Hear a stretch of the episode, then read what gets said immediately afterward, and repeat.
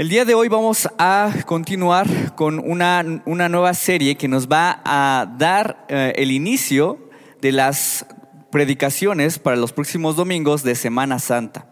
Entonces ya viene la Semana Santa y esta va a ser una introducción.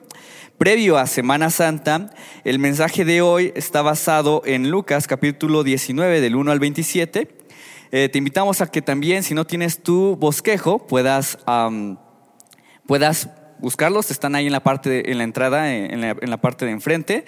Y eh, también, pues nuestro pastor hoy no puede estar, hoy él está eh, en un entrenamiento, se fue de viaje, entonces el día de hoy me, encargó, me encargó el changarro, así dijo él la vez pasada, que para que podamos eh, seguir aprendiendo de su palabra. Bueno, entonces, Lucas capítulo 19, versículos del 1 al 27, la palabra de Dios dice de la siguiente manera, Saqueo, Perdón, vamos a ver nada más hoy del 1 al 10, ¿sale? Ya leímos hace rato los versículos que continúan. Saqueo capítulo 19, perdón, Lucas capítulo 19, versículos del 1 al 10. Saqueo, el recaudador de impuestos, llegó a Jericó y comenzó a cruzar la ciudad. Resulta que había allí un hombre llamado Saqueo, jefe de los recaudadores de impuestos, que era muy rico y estaba tratando de ver quién era Jesús, pero la multitud se lo impedía, pues era de baja estatura. Por eso se adelantó corriendo y se subió a un árbol para poder verlo, ya que Jesús iba a pasar por allí. Llegando al lugar, Jesús miró hacia arriba y le dijo, Saqueo, baja enseguida, tengo que quedarme hoy en tu casa. Así que se apresuró a bajar y muy contento recibió a Jesús en su casa. Al ver esto, todos empezaron a murmurar, ha ido a hospedarse con un pecador. Pero Saqueo dijo resueltamente, mira, Señor, ahora mismo voy a dar a los pobres la mitad de mis bienes, y si en algo he defraudado a alguien, le devolveré cuatro veces la cantidad que sea. Hoy ha llegado la salvación a esta casa, le dijo Jesús, ya que este también es hijo de Abraham porque el Hijo del Hombre vino a buscar y a salvar lo que se había perdido. Vamos a orar. Señor, te damos gracias en esta tarde porque tu fidelidad es con nosotros, lo hemos cantado, lo hemos experimentado y en esta tarde queremos pedirte para que tu palabra sea la quien nos hable el día de hoy. Señor, te pedimos que tú guíes nuestros corazones, que tu Espíritu Santo me guíe a mí, Señor, que tu Espíritu Santo nos guíe a entender conforme a tu propósito y que también, Padre mío, vamos a seguir creciendo en santidad, creciendo en la estatura de Jesús, Señor. Oramos, Padre mío, para que tú hables a nuestras vidas, que sea solamente tu palabra, no yo, tu palabra, Padre. Te lo pedimos en el nombre de tu Hijo amado, Cristo, nuestro bendito Salvador. Amén. Si tú hablas con una persona que no es cristiana, probablemente una de sus razones por las que te dirá que no se convierte al cristianismo es porque dejará de hacer muchas cosas que le agradan, ¿verdad? Y de hecho, Tim Keller en uno de sus libros habla de una mujer que explicaba por qué no se quería convertir al cristianismo.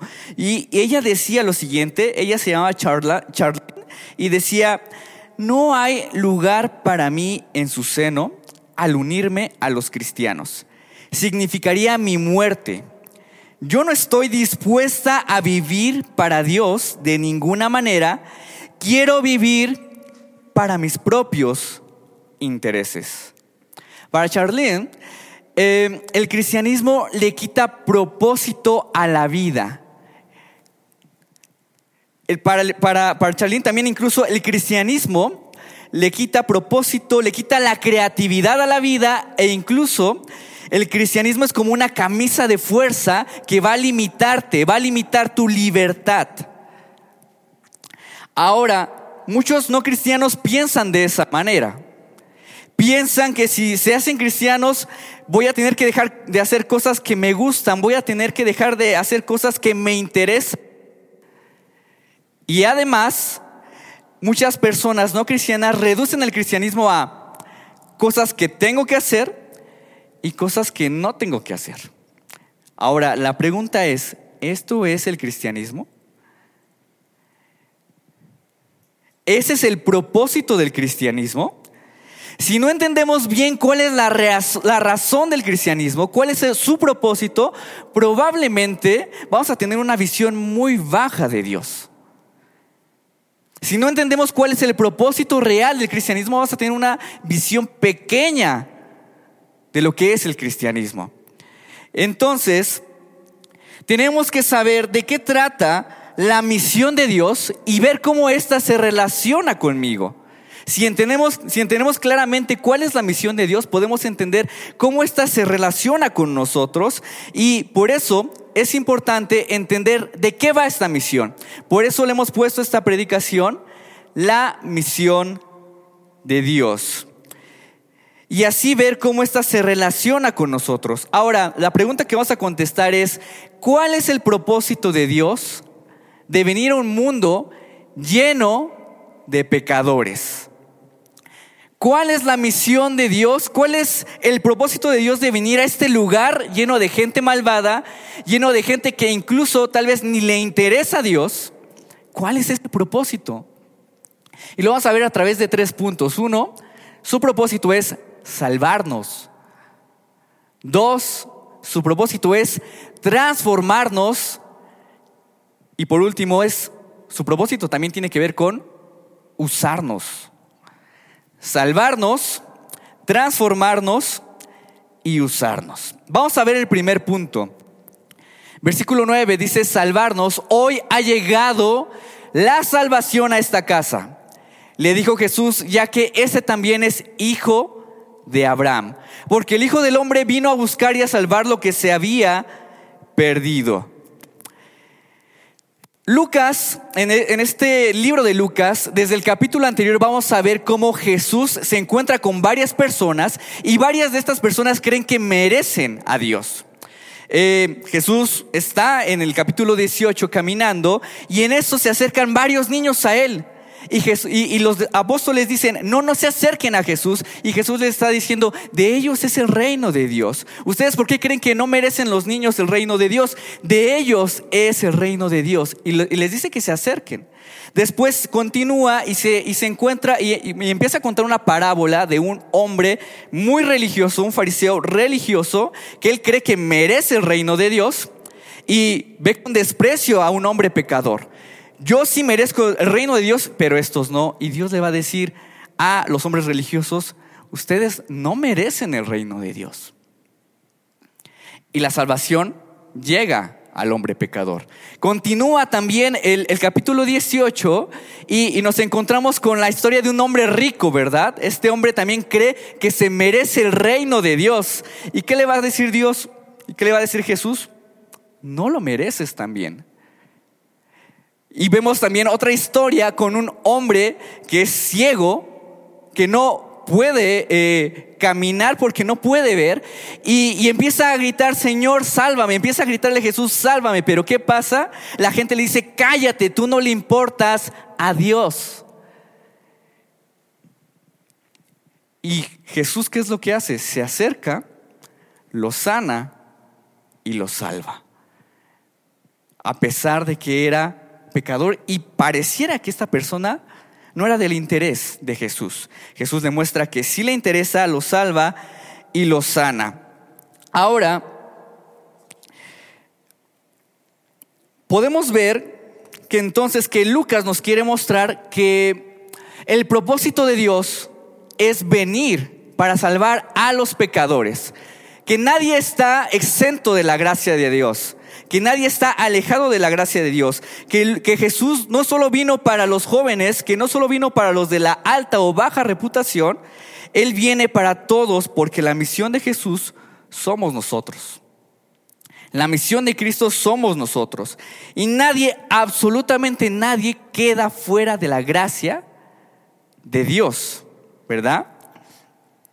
Entonces, para saqueo, vamos a ver también esto, ¿verdad? Para Saqueo. saqueo va a ser una historia que nos muestra hasta dónde puede llegar la gracia de Dios. Dice Lucas 19, dice, resulta que ahí había un hombre llamado Saqueo, jefe de los recaudadores de impuestos, que era muy rico, estaba tratando de ver quién era Jesús, pero la multitud se lo impedía, pues era de baja estatura. ¿Sabías que hay una lista, y esto apenas me di cuenta, hay una lista de los 10 más odiados en México? 10 personas más odiadas en México. Apenas estaba viendo un video en TikTok y me decía, se ha actualizado la lista de los 10 más odiados de México. Y yo me quedé, ajá, ¿quiénes son? Entonces empieza, empezaban a hablar de futbolistas, empezaban a hablar de cantantes, de actrices, ya se imaginarán de quién.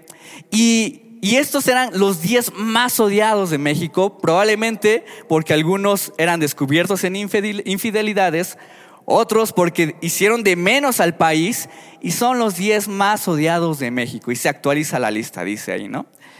Ahora, pienso que Saqueo era peor que estos 10 más odiados de México. Tenía una reputación aún peor.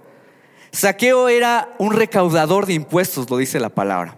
¿Y qué significa que él era un recaudador de impuestos? Que era un traidor. Era un traidor para el pueblo de Israel. ¿Sí? De hecho, Tim Keller va a explicar de qué trata un recaudador de impuestos para poder más o menos darnos una idea de la reputación de saqueo. Dice Tim Keller, piense en los señores de la droga que se enriquecen esclavizando a miles de las personas más débiles de las ciudades. Piensen en los extorsionadores de guante blanco que compran empresas y luego las destruyen o venden hipotecas a personas humildes que no se lo, que no se lo pueden permitir mientras amasan millones para ellos. Ahora entenderá el estatus de los recaudadores de impuestos en aquella época. Tim Keller nos ayuda a darnos cuenta cuál era realmente el estatus de un recaudador de impuestos. Era alguien realmente odiado porque estaba dispuesto a tener dinero a costa de los demás. No importa cuál daño puedo hacer, yo quiero ganar más. Y de hecho, algunos comentan que, que este saqueo no tenía por qué robar. Él era el principal de los recaudadores de impuestos, es decir, tenía un buen puesto. Y era el principal de los recaudadores de impuestos de Jericó, una ciudad próspera. Había dinero. No tenía por qué robar. No tenía por qué defraudar. Le iba bien. Pero aún así, él lo hacía. ¿Sí? Él lo seguía haciendo. Porque ese era su ídolo. El ídolo de saqueo era el dinero. Y Saqueo era un idólatra, corrupto, avaricioso, conocido solo por su dinero y el peor de los pecadores. Saqueo era un hombre despreciable, dispuesto a dañar por el ídolo del dinero, pero también el nivel de desprecio era inimaginable. ¿Alguien ha visto la serie de, de, Chosen? Ahí hablan de, no de saqueo, pero de un recaudador de impuestos que se llama Mateo. Mateo Después fue un apóstol de Jesús. Y si ves la serie, puedes ver cómo a Mateo lo plasman como un hombre pues muy rico, está en una casa enorme, en una casa muy grande, tiene comida muy fina, come muy bien ese Mateo, viste muy bien, pero está solo. Nadie se quiere juntar con Mateo. Y de hecho, en, la historia lo plasman de esta manera. Él le paga a una persona que, que tiene su carreta, le paga a una persona para que lo lleve escondido detrás porque no, no aguanta los insultos, no aguanta el odio de las personas, no aguanta las miradas de rencor de las personas. Y hasta la persona que lo lleva en carretera dice, hazte para no quiero que me vean contigo. Entonces, el nivel de odio que tenían hacia un hombre como Saqueo, un hombre pecador, era inimaginable, era alguien totalmente despreciable. Y si Saqueo era el principal, el odio se multiplicaba. Por eso les digo que él era peor que los diez más odiados de México. El odio se multiplicaba para Saqueo. Y tú te preguntarás, ¿cómo es posible que un hombre así esté dispuesto a soportar ese odio. ¿Cómo es posible que un hombre así esté dispuesto a soportar ese rencor? Por el dinero. Por una buena cantidad de dinero. Imagínate. Entonces, Saqueo cree que el dinero le va a asegurar también su seguridad. Saqueo tenía como ídolo al dinero y el dinero no es el problema. Hay que, hay que aclarar, el dinero no es el problema. El problema es cuando se vuelve un ídolo en tu corazón. Cuando creo que el dinero me va a dar em, estatus, cuando creo que el dinero me va a dar seguridad para el futuro, eso ya es un ídolo. Cuando creo que el dinero me va a dar autoridad y dominio, poder para controlar a los demás, eso ya es un ídolo. Entonces, saqueo, piensen también en este hombre, saqueo, un hombre chaparrito, ¿no? Como de metro, menos de metro y medio tal vez, ¿no? ¿Cómo podrá este hombre evitar ser ridiculizado por su estatura? Con dinero. Con dinero puedo controlar a las personas para que ellas no me ridiculicen a mí, sino yo a ellas, yo controlarlas a ellas. Entonces, Sacreo cree que puede tener su valor en el dinero, puede darle autoridad, puede darle estatus, puede darle control, y eso también se vuelve su identidad. Entonces, lo malo no es el dinero, el problema es cuando te da, crees que te da valor y se vuelve parte de tu identidad. ¿No? Entonces, qué horrible pensar que lo que tenemos, lo que poseemos, nos da valor, nos da identidad. Porque cuando estas cosas se van, nos caemos, ¿no?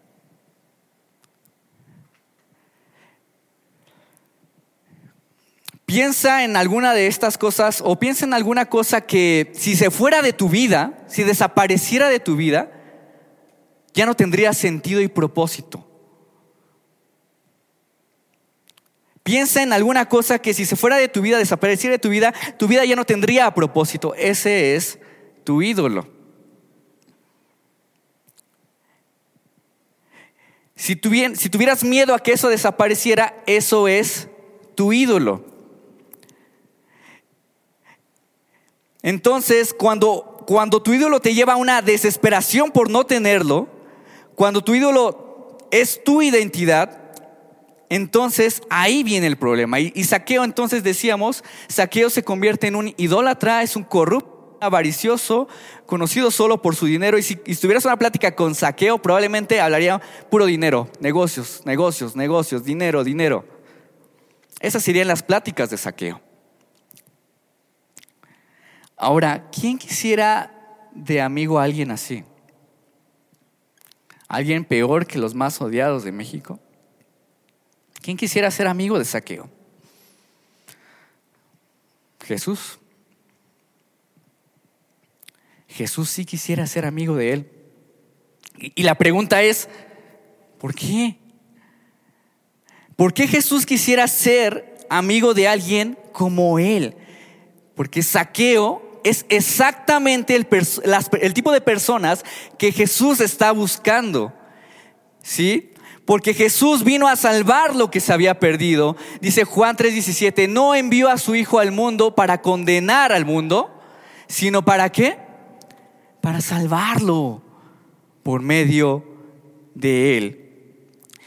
Jesús es el ejemplo, perdón, Saqueo es el ejemplo más claro de que la misión de Dios es salvar a todos los perdidos.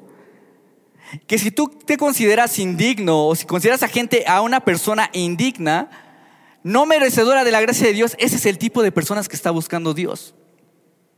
Ese es el tipo de personas que Dios quiere.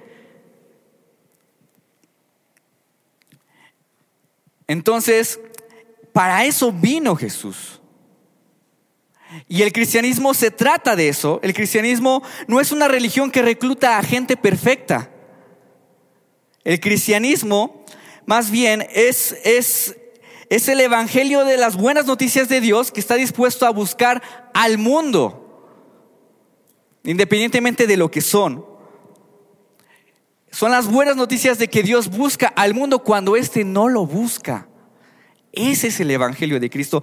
Ese es el propósito del cristianismo, es el propósito de Jesús.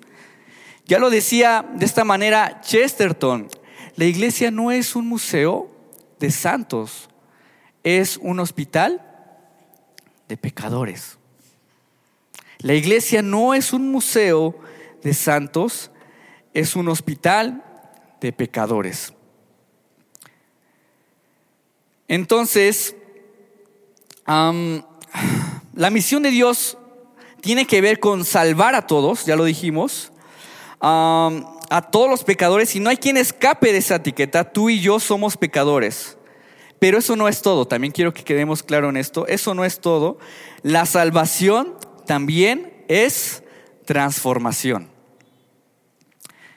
La salvación también es, es, transformación.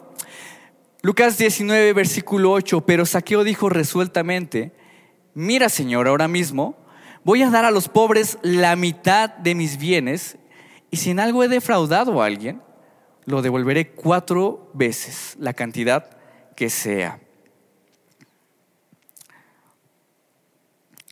Entonces, Saqueo dijo, el dinero ya no es para mí.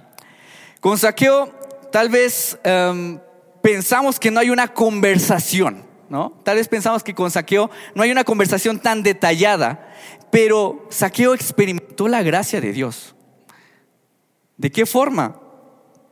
Saqueo sabe que él no es digno y que Jesús es un hombre respetable. Pero aún así Jesús se acerca con él. Y eso es gracia. Eso es gracia. Aunque él no lo hizo, aunque él no hizo nada, Saqueo no hizo nada para merecer estar con Jesús, Jesús se acerca por amor y está ahí en su casa. No es por obras, es por gracia. De eso trata el cristianismo, ¿verdad? Ahora, noten esto, al experimentar saqueo la gracia y el amor de Jesús, el saqueo ambicioso, el saqueo corrupto, el saqueo idólatra, ahora ¿qué pasa con saqueo? Se vuelve la persona más dadivosa de todo Jericó. ¿Cómo sabemos esto? En Números capítulo 5, versículo 7, vemos que hay una ley que se llama la ley de restitución. La ley de restitución lo que hacía era que si defraudabas a alguien o le robabas a alguien, tenías que darle lo que le robaste más una quinta parte. Pero saqueo cuánto devuelve? Dice que devuelve cuatro veces la cantidad y la mitad para quién es? Para los pobres. Esto dejaría a saqueo sin nada. A saqueo lo dejaría sin nada pero Él lo quiere dar todo voluntariamente. ¿Por qué? Porque su identidad ahora ya no está en Jesús. Ahora está en Jesucristo. Perdón, su identidad ya no está en el dinero, sino ahora está en Jesucristo. Y Él da la mitad de sus bienes. Y como el, el dinero ya no es parte de Él, ahora Él puede soltarlo más fácilmente. Ahora su corazón está tan lleno de gratitud Incluso como dice Charles Spurgeon, la gratitud es la que mueve, la que mueve nuestra transformación. Dice de la siguiente manera, la gratitud hacia Dios es el grandioso resorte que mueve la acción santa. El hombre que hace lo justo no por el cielo o por el infierno, sino porque Dios lo ha salvado. Y ama a Dios que lo salvó. Es verdaderamente el hombre, el que ama a Dios que lo salvó es verdaderamente el hombre que ama lo justo, el que ama lo justo porque Dios lo ama se ha levantado del pantano del egoísmo y es capaz de la virtud más elevada. Si tú has experimentado la gracia de Dios, naturalmente tiene que venir un cambio. No puedes quedarte así. Si has experimentado la gracia de Dios, debe de haber una transformación, porque eso es salvación. Y en Saqueo vemos que él es el claro ejemplo de que Dios no solo te acepta tal y como eres, Él te ama tanto que no te dejará tal y como te encontró. Sí, Dios te acepta tal y como eres, pero te ama tanto que no te dejará tal y como te encontró. Hay una idea muy enfática en nuestro hoy en día de que si las personas te aman, te tienen que aceptar tal y como eres, ¿verdad? Que si alguien le dices que está haciendo mal, no le puedes decir eso porque ya no lo estás amando. Tú debes aceptarme con todos mis defectos y virtudes. Si intentas cambiarme, ya no me amas. Esa es la idea que que tenemos en nuestra actualidad. Y es una idea totalmente distorsionada. Entonces, si un amigo te dice a ti que estás mal en algo, ¿ya no te ama? Si tus papás te dicen algo que estás haciendo mal, ¿es porque no te aman? ¿Porque te quieren molestar? Al contrario, te lo dicen porque te aman. No podemos hacer nada para que también Dios nos ame más ni nos ame menos. Esa es una realidad. Pero su amor es tan grande que quiere transformarte, que seas mejor en el Evangelio de Cristo. Eso es verdadero amor. El amor no te acepta solamente así y te deja a la deriva. Te transforma, te cambia. Él nos ama perfectamente y porque nos ama perfectamente, no quiere dejarte como te encontró a ti.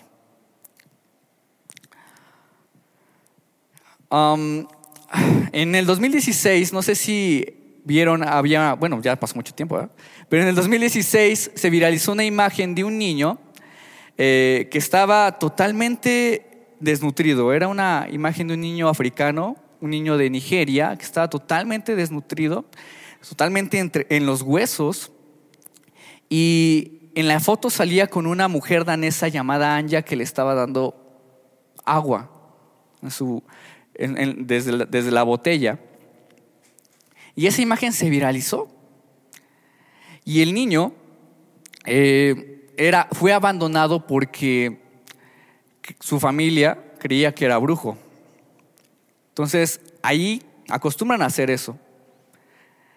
Por las supersticiones pueden llegar hasta matar a su familia.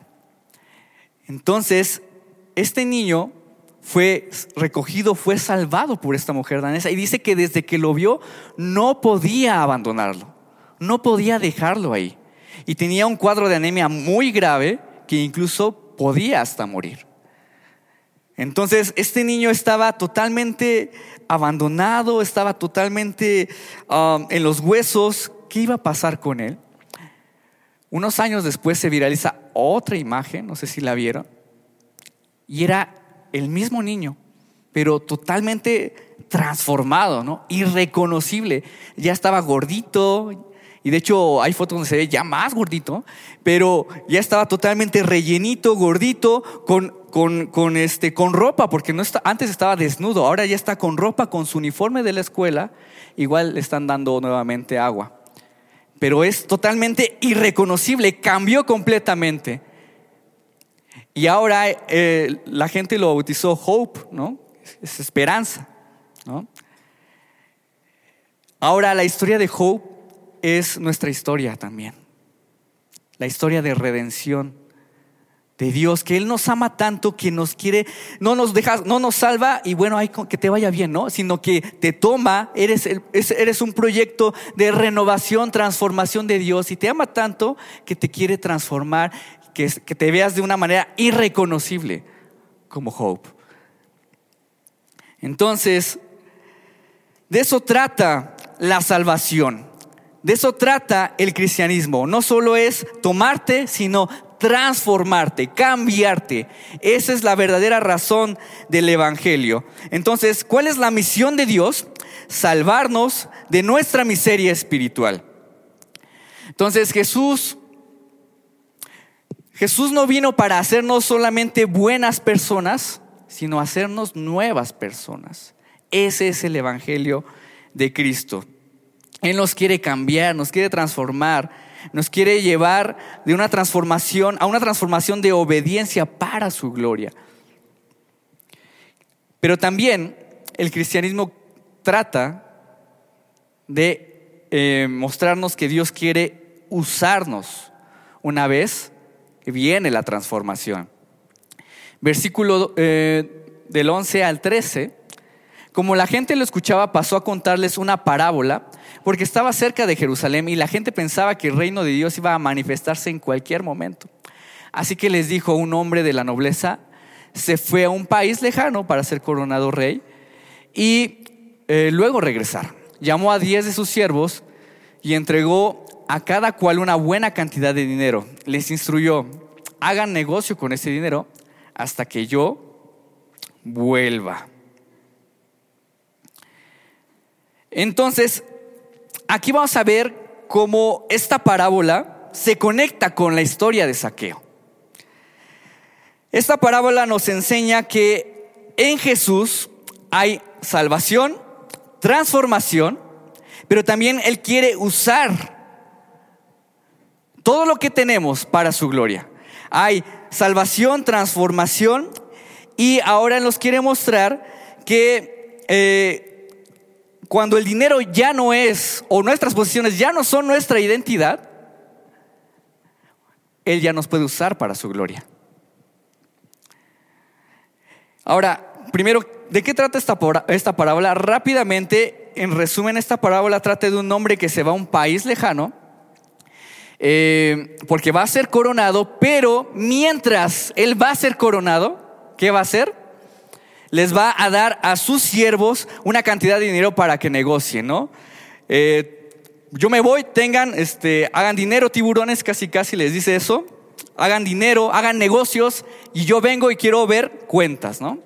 Entonces, se va este hombre y ellos multiplican el dinero, la mayoría multiplica el dinero, pero uno no, no lo hace. Los demás reciben un premio y el que no lo hace, no lo hace por miedo y él recibe un castigo. Ahora, tú te preguntarás, ¿qué hace esta parábola aquí? ¿Qué hace esta parábola? ¿En qué se relaciona con saqueo? ¿Y qué tiene que ver con todo el libro incluso, no?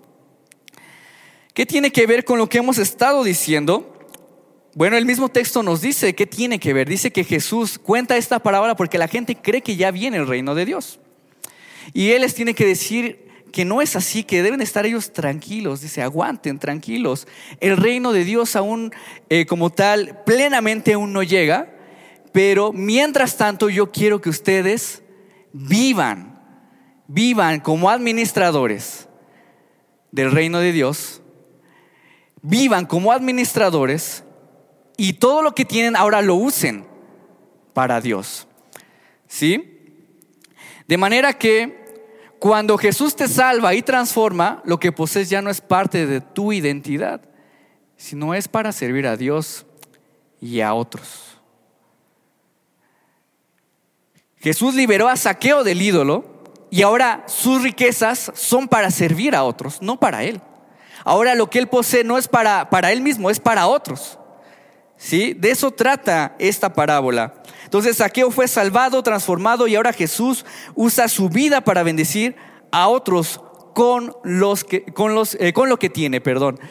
Dice Tim Keller, Jesús había sustituido al dinero como salvador de Saqueo, de manera que el dinero volvió a ser solamente eso, dinero ahora era un instrumento para hacer el bien, para servir a las personas.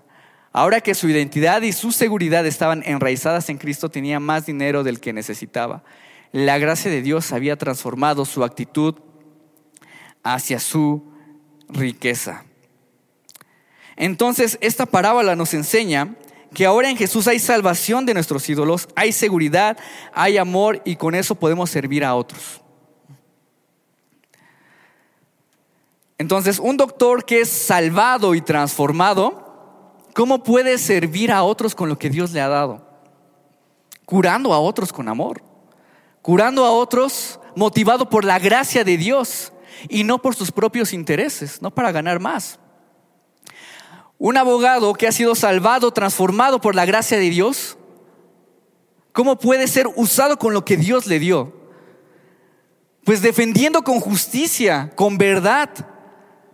Porque Dios lo ha transformado y lo ha cambiado y Dios quiere usarlo para otros. ¿Verdad? Y así, si eres licenciado, ingeniero, padre, madre o hijo transformado por el Evangelio de Cristo, Dios quiere usar todo lo que eres y todo lo que tienes. Para eso te salvó Dios. No para ti mismo, sino para otros. Entonces, para eso nos salvó Jesús, para usarnos. Ahora, también quiero que notes algo en esta parábola. Todos los siervos reciben dinero, ¿no? ¿Y qué significa esto? Que todos tienen una relación de confianza con este hombre, ¿verdad? Tú no le prestas dinero o tú no le das tu dinero a alguien para que lo administre si no le tienes confianza, ¿verdad? Entonces, Dios les da ese dinero porque tiene una relación de confianza, pero hay uno que no entiende bien esa relación. ¿Y cuál es la motivación por la, por la que administra ese dinero? El miedo. No hay confianza, hay miedo. ¿Sí? Y eso lo lleva a actuar de forma irresponsable con el dinero. Lo lleva a actuar de una manera irresponsable con sus posesiones, porque antes no entiende la relación que tiene con este hombre. Debe de haber confianza, no el miedo. ¿Qué significa entonces esto? Significa que la manera en cómo comprendes tu relación con Dios tiene implicaciones en cómo administras lo que tienes. La manera en cómo comprendes tu relación con Dios tiene implicaciones en cómo administras lo que tienes. Muchos ven a Dios como si se tratara de un policía cósmico, ¿no? Un policía cósmico que está así escondidito, pero en el momento que pecas se, se levanta y te dice, ya te vi, hipócrita, ¿no? Y tienes como miedo porque a Dios, porque qué tal si, si me ve pecando, ¿no? Y está así Dios escondido y nada más está ahí viendo para ver cuándo pecas. ¿Esa es la relación que debemos tener con Dios? Hay otros que piensan que la relación que debemos tener con Dios es como si fuera el genio de la lámpara mágica, ¿no? Que está ahí cuando yo necesito de Él.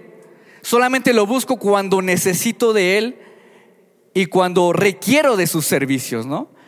como si fuera un ser mágico que va a ayudarme en medio de las cosas que necesito y las va a hacer como yo quiero. ¿Así deberíamos de ver a Dios? Y esto tiene implicaciones en mi manera de vivir. Si yo veo que Dios o pienso que Dios es como un policía cósmico que está solamente viendo en qué momento voy a pecar, pues todo lo que voy a hacer es para evitar que Dios se enoje conmigo. Y voy a usar mis riquezas para evitar que Dios se enoje conmigo y voy a dar lo mínimo. No actúo con gracia, actúo con miedo. Si creo que Dios es una especie de ser mágico, de la lámpara mágica, yo solamente voy a dar y voy a hacer de mis posesiones eh, usando a Dios. Y voy a dar si siempre y cuando Dios también me responda. Mi manera en cómo comprendo mi relación con Dios tiene implicaciones en cómo administro lo que tengo, en cómo vivo y cómo hago lo que tengo. Entonces, eso es lo que nos muestra esta parábola, que debemos de estar motivados por la gracia de Dios, no por el miedo, no por, por mis propios intereses, por la gracia de Dios. Si veo que mi relación está basada en el perfecto sacrificio de Cristo en la cruz, la forma en cómo administro lo que tengo, la forma en cómo eh, uso mis posesiones, son cambiadas por Jesús. Él puede cambiar mis, motivaciones con respecto a lo que tengo. Dice también Tim Keller de esta manera, Jesús, el Dios hombre, tenía unas riquezas infinitas, pero si se hubiera pegado a ellas, nosotros habríamos muerto. En nuestra pobreza espiritual, esta era la alternativa. Si Él seguía siendo rico, nosotros moriríamos pobres. Si Él moría pobre, nosotros nos enriqueceríamos. Nuestros pecados serían perdonados y seríamos admitidos en la familia de Dios. Jesús cambia mi manera de ver lo que poseo. Eh, hay una empresa, bueno, iba a hablar de la empresa que habló el pastor ayer, me ganó mi ilustración, entonces tuve que buscar otra. Pero hay una empresa que es más o menos parecida que se llama The Food Box. No sé si la han visto y si han ido a comer sus hamburguesas. Dicen que están bastante buenas. Yo no he ido, pero dicen que están ricas, ¿no? Y esta empresa, que se llama The Food Box, eh, tiene una manera muy poco típica de hacer negocios. ¿Qué es lo que hace esta empresa? no trabajan los domingos. Es una empresa de hamburguesas, es un, es un negocio que vende hamburguesas que no trabaja los domingos. Y tú te podrás poner a pensar, ¿cómo que una, una, un negocio de hamburguesas no va a abrir los domingos? Ese es el día en que más ventas hay, ¿no? De hecho, mi familia y yo antes, pues íbamos todos los domingos a comer luego hamburguesas, ¿no? Gracias a Dios no nos engordamos. Pero es el mejor día para comer eso, ¿verdad? ¿Y qué pasa? Él dice que no, no abre. ¿Por qué? Porque él entiende que sus posesiones son de Dios. En primer lugar, él sabe y él confía que el domingo es para Dios. El domingo es para estar con la familia, para estar, para estar alabando a Dios para que mi personal también vaya a la iglesia, vaya con Dios. Vayan juntos como familia. Y segundo lugar, porque él piensa que debe de confiar en Dios. Y él incluso hasta habla de la, de la historia del éxodo, ¿no? La historia del éxodo es no trabajen, confíen en Dios, confíen, confíen, confíen. Los seis días confiando en Dios y el séptimo también confiando en Dios.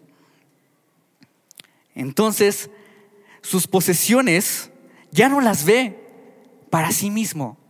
El negocio no es primeramente solo para hacer dinero, sino para glorificar a Dios y servir a otros. De hecho, él dice que no tiene una cartelera muy grande de hamburguesas. De hecho, hasta las hamburguesas se llaman como varios predicadores. Entonces, y aún así tienen eh, sucursales en México, en Estados Unidos, a lo largo del país, en la Ciudad de México, un buen de sucursales. Y dice que no tiene una cartelera grande de hamburguesas también. ¿Por qué? Porque él dice, prefiero hacer comida con calidad que cantidad. Prefiero que la gente se vaya bien con una comida de calidad. Obviamente también no coman mucho, pero de calidad, poquito, vender, vender poquito, pero bien hecho, a vender mucho y mal hecho. ¿Por qué? Porque yo prefiero que mis posesiones sirvan a Dios y sirvan a los demás. ¿Qué pasaría si todos nosotros empezáramos a ver de esta manera nuestras posesiones? ¿Qué pasaría si de esta manera pudiéramos empezar a ver eh, nuestras posesiones, nuestras riquezas, todo lo que tenemos para Dios, para otros? ¿Cómo sería nuestra vida? ¿Cómo sería nuestra ciudad? ¿Cómo sería nuestro vecindario? ¿Cómo sería nuestra familia? ¿Qué pasaría si lo empezáramos a ver de esta manera? Entonces, la gracia de Dios cambia la manera de usar todo, la manera de administrar mi carro, mi casa, mi dinero, mis posesiones, todo orientado a no verme a mí, sino a ver al, al cariño incondicional de Cristo y expresarlo en lo que tengo. Expresarlo en lo que tengo. Oremos, iglesia. Señor, te damos muchas gracias por esta mañana, por esta predicación de tu palabra. Gracias por darnos a entender que el propósito de venir a este mundo no es para condenarnos, no es para afectarnos, es para salvarnos, para hacernos como a la imagen de Jesús, para transformarnos, para poder también servir a otros con lo que tenemos. Gracias, Padre. Confiamos en que no somos nosotros, eres tú quien nos guía. Y si, Padre, hay alguna cosa que no te hemos entregado, te pido que te lo que podamos confiar en que tú te harás cargo de todas estas cosas. Gracias, Señor. Guíanos para tu gloria, guíanos para tu honra. En Jesús. Amén.